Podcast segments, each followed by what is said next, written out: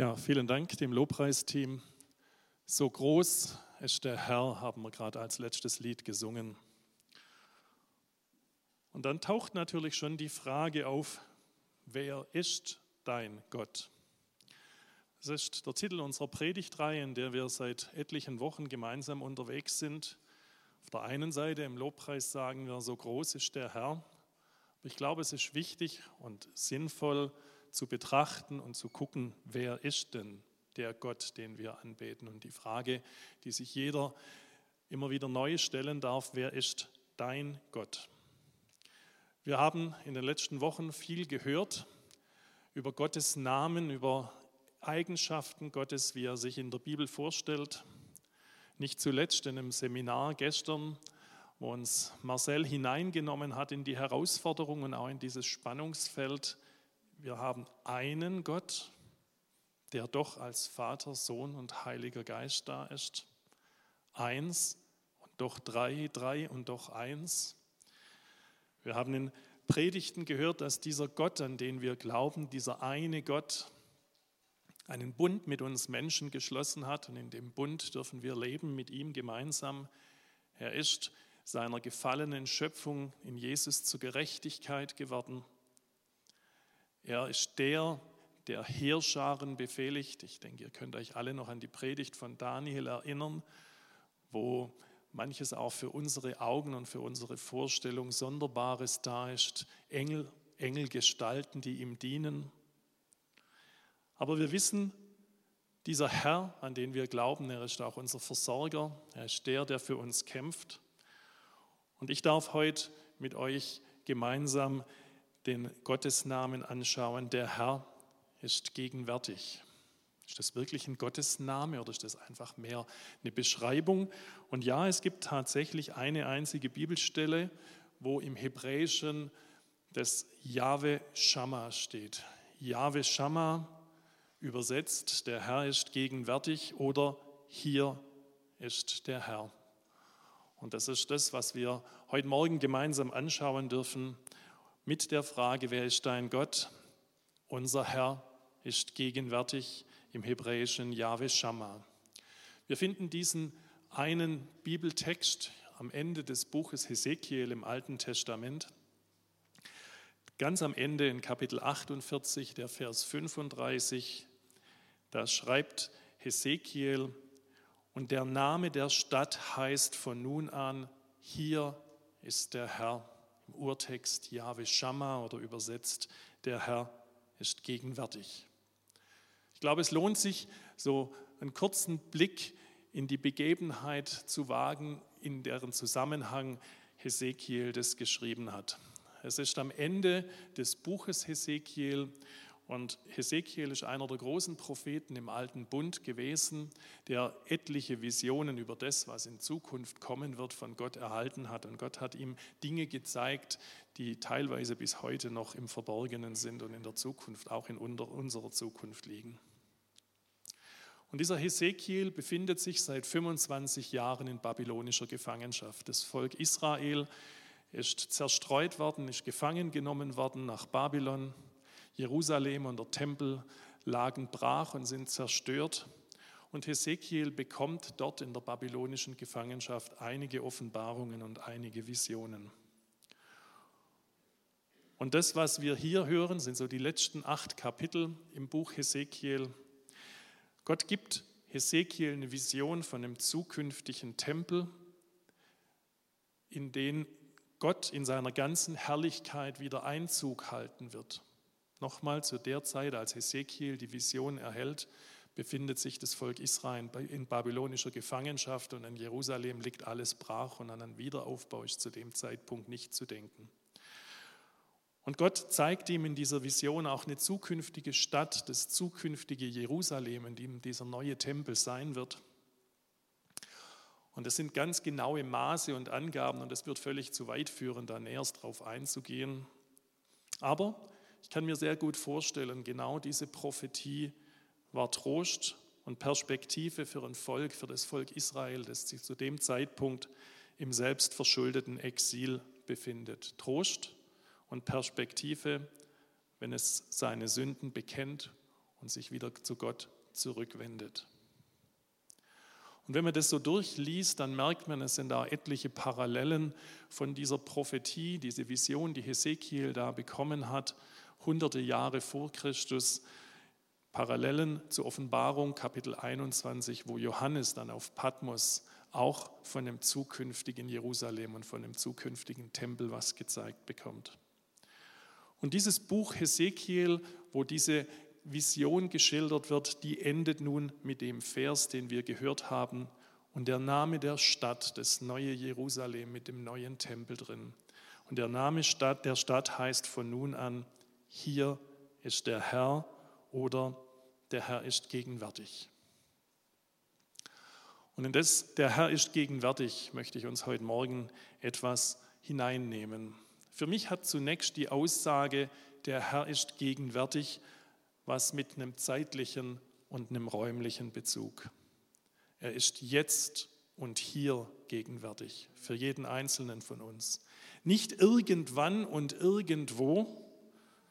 Und das Versprechen, der Herr ist gegenwärtig, gilt nicht nur für die Zukunft, wie es in diesem Hesekiel-Text vielleicht anklingen könnte, dann, wenn mal das neue Jerusalem und dann, wenn mal der neue Tempel da sein wird, dann bin ich gegenwärtig. Nein, der Herr ist gegenwärtig, ist ein Versprechen, das im Hier und im Heute für jeden Einzelnen von uns gilt. Und Gott der Gegenwart bedeutet ganz automatisch auch Gott der Vergangenheit und Gott der Zukunft. Denn wenn die Aussage stimmt, Gott ist gegenwärtig, dann galt diese Aussage in der Vergangenheit, sie gilt im Jetzt und sie gilt auch in der Zukunft.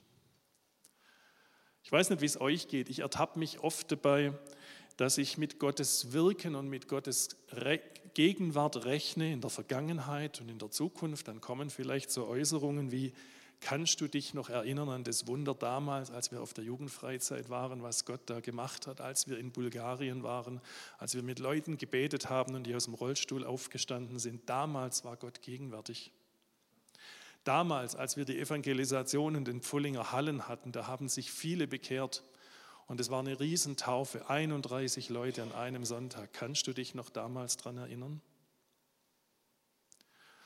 Oder die andere Blickrichtung in die Zukunft.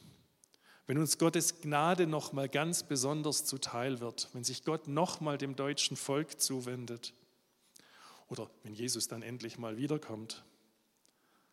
Aber ich glaube, wir müssen nicht nur in die Vergangenheit blicken oder in die Zukunft schauen und auf die Zukunft hoffen, sondern wir dürfen wissen, Gott ist gegenwärtig im Hier und im Jetzt.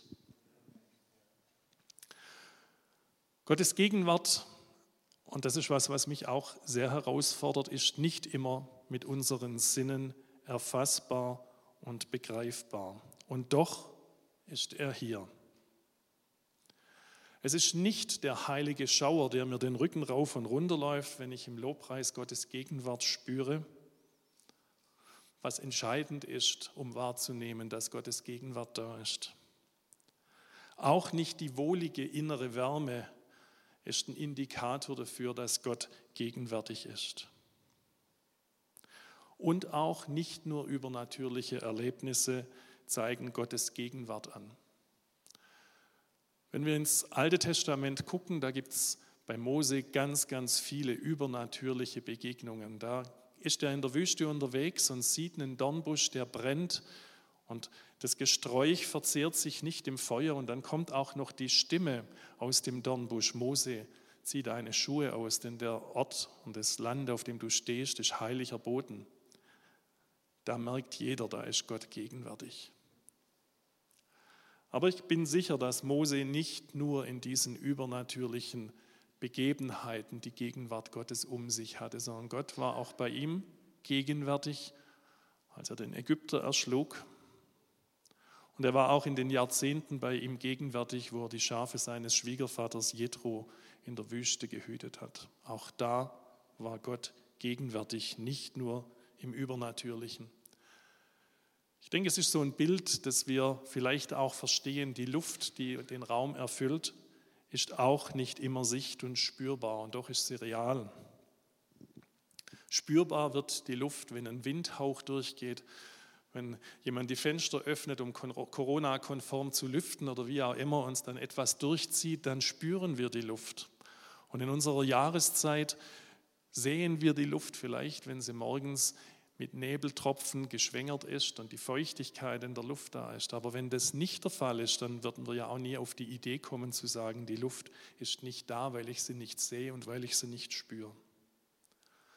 Und ich glaube, in diesem Spannungsfeld müssen wir als Christen auch leben, dass wir Gottes Gegenwart nicht immer spüren. Mir sind in der Vorbereitung zwei Liedverse eingefallen, die dieses Spannungsfeld sehr gut zum Ausdruck bringen. Ein Chorus, den wir vor vielen, vielen Jahren regelmäßig gesungen haben. Wahrlich, die Gegenwart des Herrn ist unter uns, heißt es da. Der Wilfried Nick, der kennt es noch von dem damaligen Kajak. Ja, ich spüre seine Nähe, seine Kraft und ich fühle, wie der sanfte Wind seiner Herrlichkeit hier weht. Wahrlich, die Gegenwart des Herrn ist unter uns. Und wenn man dann gemeinsam in der Anbetung ist und vielleicht auch noch emotional berührt ist und so dieses, diese Wärme innerlich spürt, dann ist das eine tolle Empfindung. Aber in dem Lied, so nimm denn meine Hände, ein altes Kirchenlied, heißt es in einer Strophe, wenn ich auch gar nichts fühle von deiner Macht, du bringst mich doch zum Ziele, auch durch die Nacht. Wir dürfen dankbar sein für Momente, in denen wir Gottes Gegenwart mit unseren Sinnen wirklich wahrnehmen. Aber wir sollten nicht abhängig davon sein. Und nicht unsere Gefühle sollten ein Barometer sein, der darüber entscheidet, ob Gottes Gegenwart da ist oder nicht. Nein, wir dürfen sicher sein, der Herr ist gegenwärtig, egal wie es mir geht, zu jeder Zeit im Hier und im Jetzt. Ein weiterer Punkt, der mir an der Stelle groß geworden ist. Die Beziehung zu einer Person entscheidet darüber, wie ihre Gegenwart empfunden wird. Ich möchte es an einem Beispiel illustrieren. In welcher Beziehung stehe ich zu einem Polizisten oder zu einer Polizistin? Ist das mein Ehemann und meine Ehefrau? Dann hoffe ich, wenn er nach Hause kommt, sehe ich in der Person nicht zunächst den uniformierten Polizisten, sondern ich sehe meinen Mann oder sehe meine Frau und ich habe eine Liebesbeziehung zu dieser Person. Wenn der Polizist mein Vater ist, dann sehen die Kinder hoffentlich nicht in erster Linie den diensthabenden Polizisten, sondern es ist einfach Papa, der da zur Türe reinkommt. Wenn ich aber der Verbrecher bin, der gerade irgendwo die Tankstelle ausgeraubt hat und ich sehe den Polizisten, mag ich seine Gegenwart anders empfinden. Und der Geschädigte oder das Opfer, das nach einem Überfall, nach einem Angriff die Polizei ruft und der Polizist zur Hilfe kommt, hat wiederum ein ganz anderes Empfinden, wenn der Polizist oder die Polizistin auftauchen. Und von dem Bild kommend mag ich euch die Frage weitergeben, in welcher Beziehung stehen wir, stehst du, stehe ich zu unserem lebendigen Gott? Sehen wir in Gott unseren Vater, unseren Freund? Oder sehen wir in Gott nur eine unbestimmte Universalkraft, die irgendwo das Ganze zusammenhält, zu der ich aber keine Beziehung habe? Oder sehe ich in Gott womöglich lediglich den Richter. Und noch eine Frage, wie wichtig ist mir die Gegenwart Gottes? Ich habe in der Vorbereitung eine Bibelstelle im Alten Testament gefunden und da bringt Mose sehr, sehr deutlich zum Ausdruck. Mose, der im Dialog mit Gott war und das Volk dann hinausführt aus Ägyptenland. Er kommt an den Punkt, wo Gott ihn in dieses Amt stellt und ihn herausfordert. Und Moses Aussage ist, er sprach zu ihm, wenn du nicht selbst mitgehst, so führe uns nicht von hier hinauf. Wie wichtig ist dir, wie wichtig ist mir Gottes Gegenwart? Mose kam zu dem Schluss zu sagen, Gott, wenn du nicht mitgehst, dann lass uns hier. Ohne dich und ohne in deiner Gegenwart zu sein und zu bleiben, wollen wir nicht von hier weggehen. Der Herr ist gegenwärtig. Was bedeutet es nun ganz praktisch? Er ist nicht fern, er ist nicht unnahbar, er ist nicht desinteressiert und er hält sich auch nicht irgendwo im Verborgenen. Wir müssen ihn nicht besonders herbeibeten. Es sind nicht irgendwelche besonderen Rituale, die es abzuhalten gibt, besondere Gebetsformen, besondere Gottesdienstabläufe, besondere Art und Weise, wie man sich hinzustellen, zu knien, zu liegen hat. Nein, der Herr ist gegenwärtig. Jesus selbst sagt, und das gilt auch für uns, denn wo zwei oder drei in meinem Namen versammelt sind, da bin ich in ihrer Mitte. Nachzulesen in Matthäus 18, der Vers 20. Mitten unter uns. Und zwar, weil da Leute zusammen sind, die Gott suchen. Die Form, wie sie ihn suchen, ist, glaube ich, völlig unwichtig und nicht entscheidend. Und auch irgendwelche Rituale sind nicht erforderlich. Und das Schöne ist, unser Gott ist gegenwärtig 24/7. Jeden Tag, das ganze Jahr, zu jeder Zeit. Er hat nicht besondere Sprechzeiten, zu denen er erreichbar ist, wie vielleicht meine Kollegen in der Niederlassung. Und wenn man dann anruft, ist trotzdem der Anrufbeantworter drin. Nein, er ist rund um die Uhr gegenwärtig und in seiner Gegenwart auch für uns erreichbar. Manchmal, glaube ich, übertragen wir menschliche Bilder auf Gott und unsere leiblichen Väter mögen zwar manchmal körperlich oder auch geistig abwesend sein, weil sie abends nach Hause kommen, den Kopf noch bei der Arbeit voll haben oder vielleicht auch mehrere Tage auf Geschäftsreise sind. Aber so wie wir unsere leiblichen Väter manchmal da erleben, wenn sie vielleicht körperlich und geistig nicht ganz anwesend sind, so ist unser himmlischer Vater nicht. Marcel hat gestern das Beispiel auch gebracht, ich möchte es trotzdem auch nochmal aufgreifen. Im Alten Testament, als Elia mit den Baalspriestern gerungen hat, da ging es ja darum zu demonstrieren, wer der Gott ist, der auf Gebet mit Feuer antwortet. Und beide Gruppen haben ihren Altar vorbereitet und wie es dann ausging, wissen wir alle. Und Elia provoziert die Baalspriester und sagt, naja, ihr müsst euch ein bisschen mehr ritzen und ihr müsst ein bisschen mehr Tamtam machen und ihr müsst ein bisschen lauter rufen und vielleicht ist euer Gott ja gerade noch ein Nickerchen machen oder austreten oder wie auch immer. Er provoziert sie ganz bewusst. Aber wir dürfen wissen, der eine Gott, dem wir glauben und dem wir dienen, er ist gegenwärtig. In Matthäus kommt ein paar Kapitel später noch die Aussage von Jesus, der seinen Jüngern, die er dann alleine lässt, sagt, und seid gewiss, ich bin jeden Tag bei euch bis zum Ende der Welt. Und das Ende der Welt ist noch nicht da. Von daher dürfen wir wissen, dass diese Aussage auch heute noch gibt, gilt.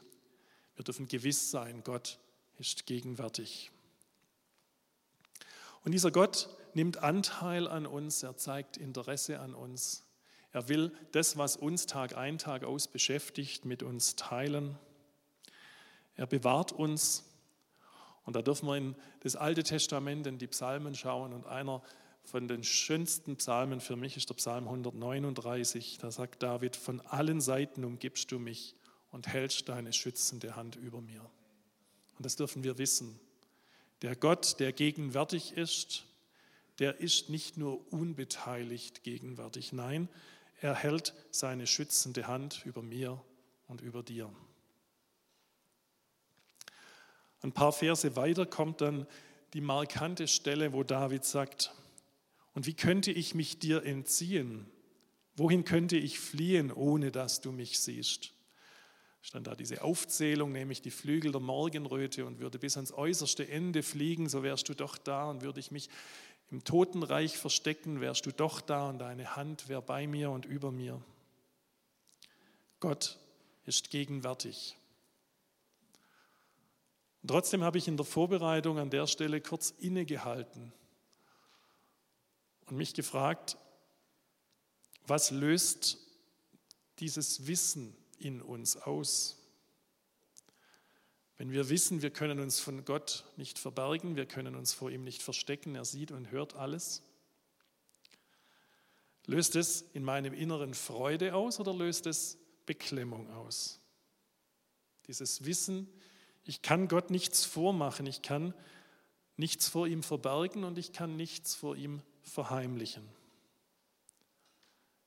Ich kann Gott auch nicht austricksen. So dieses Beispiel, und das soll jetzt nicht irgendwo urteilend, verurteilend oder despektierlich sein, aber einfach illustrierend. Da sind die Pharisäer, die die mosaischen Gesetze noch genauer und noch detaillierter auslegen und sich auf den Sabbatweg festgelegt haben, den sie gehen dürfen, einen Kilometer etwa maximal am Sabbat. Und dann haben sie eine Lösung gefunden. Man hat einen mit Wasser gefüllten Sack auf den Rücken des Esels gelegt und hat sich dann da drauf gesetzt, weil dann war man ja reisend auf dem Wasser unterwegs und konnte auch größere Distanzen zurücklegen. Oder die sehr streng orthodoxen Juden heute, die das Gebot am Schabbat kein Feuer zu entzünden auf unsere Zeit übertragen und sagen auch elektrisches Licht an und ausmachen oder einen elektrischen Schaltkreis zu öffnen und zu schließen, ist in dieses Gebot inkludiert die aber trotzdem am Schabbat gern Aufzug fahren und dann halt eine Schabbatschaltung erfunden haben, wo der Aufzug automatisch in jedem Stockwerk auf, zu, auf, zu und man dann rein und raus kann, ohne einen Knopf drücken zu müssen. Was steckt denn dahinter? Die Idee, ich könne Gott austricksen. Ich könne, weil ich schlauer bin als das, was Gott mir vorgegeben hat, irgendwo Gottes Gebote umgehen. Und es wird sicher niemand ehrlich zugeben und wahrscheinlich auch nicht ernst meinen. Und trotzdem, wenn man so ein bisschen in sein Leben reinguckt und die letzten Wochen Revue passieren lässt, ich glaube, es passiert immer mal wieder, dass wir glauben, Gott sehe die von uns vor Menschen verborgenen Dinge auch nicht. Gott wird es ja schon nicht merken, wenn ich das oder jenes mache.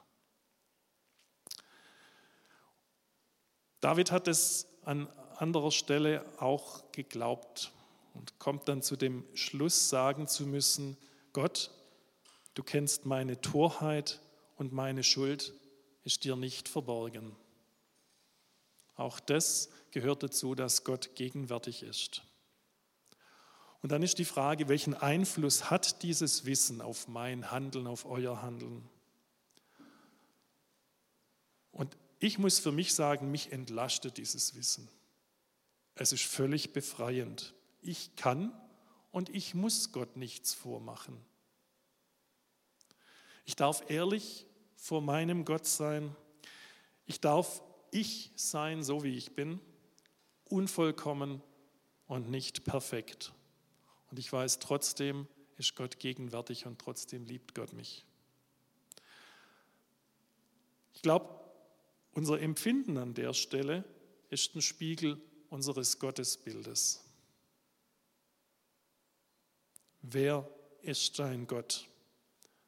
Sehe ich in Gott meinen liebenden Vater, zu dem ich mit allem kommen darf, der mich annimmt mit all meinen Fehlern und Schwächen, vor dem ich auch nichts zu verstecken und zu verbergen brauche? Oder habe ich das Bild eines zürnenden Gottes, der bloß darauf wartet, mir auf die Finger zu klopfen, wenn ich irgendwas Falsches gemacht habe? Das ist nicht der Gott, an den ich glaube. Der Herr ist gegenwärtig. Ich gehe noch einen Schritt weiter und ich glaube, das ist was sehr Herausforderndes. Der Herr ist gegenwärtig in uns und durch uns. Paulus schreibt an die Korinther in 1. Korinther 3, Vers 16, wisst ihr nicht, dass ihr Gottes Tempel seid und der Geist Gottes in euch wohnt? Jeder Gläubige ist herausgefordert. Nochmal, wisst ihr nicht, dass ihr Gottes Tempel seid und der Geist Gottes in euch wohnt?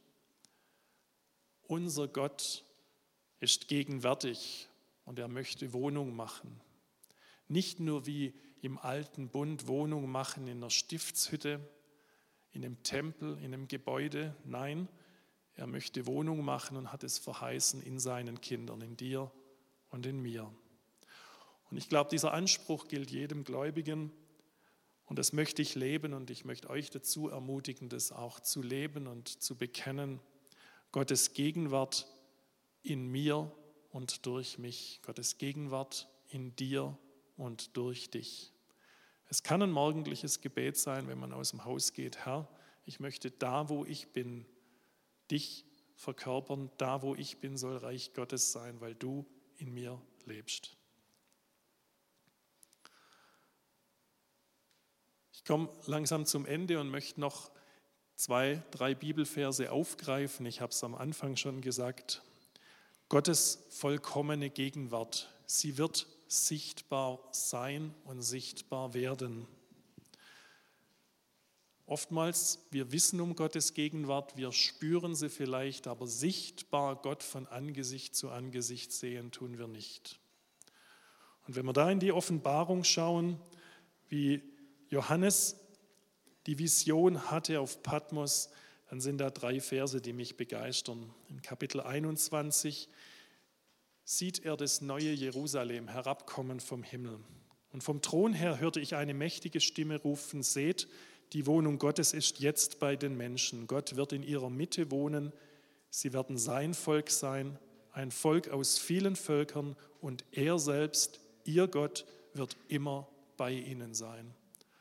Und dann ein paar Verse weiter, einen Tempel sah ich nicht in der Stadt, weil der Herr selbst, der allmächtige Gott, ist ihr Tempel, er und das Lamm. Auch sind weder Sonne noch Mond nötig, um der Stadt Licht zu geben. Sie wird von der Herrlichkeit Gottes erhellt. Das Licht, das ihr leuchtet, ist das Lamm. Wir werden Gott sehen von Angesicht zu Angesicht in vollkommener Gegenwart. Und was gibt es Schöneres, als dem einfach auch entgegen zu fiebern und darauf zu vertrauen. Der Herr ist gegenwärtig. Ich möchte euch einladen, am Ende dieser Predigt eine Entscheidung zu treffen.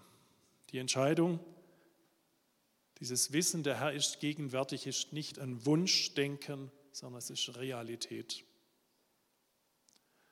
Ich wünsche mir jeden einzelnen von euch, einfach so begeistern zu können, dass dieses Wissen, der Herr ist gegenwärtig, er sieht alles, keine Beklemmung in unseren Gedanken auslöst, sondern dass es ein Grund zur großen Freude ist. Und diese Gegenwart Gottes möchten wir nicht meiden, sondern suchen. Es sollen Wollen und Begehren sein, schon hier und jetzt diese Gegenwart Gottes zu erleben und zu erfahren. Und dann dürfen wir wissen, es ist keine Vermutung, kein vages Hoffen, sondern es ist eine tiefe Gewissheit. Gott ist gegenwärtig. Jahwe Shammah. Amen.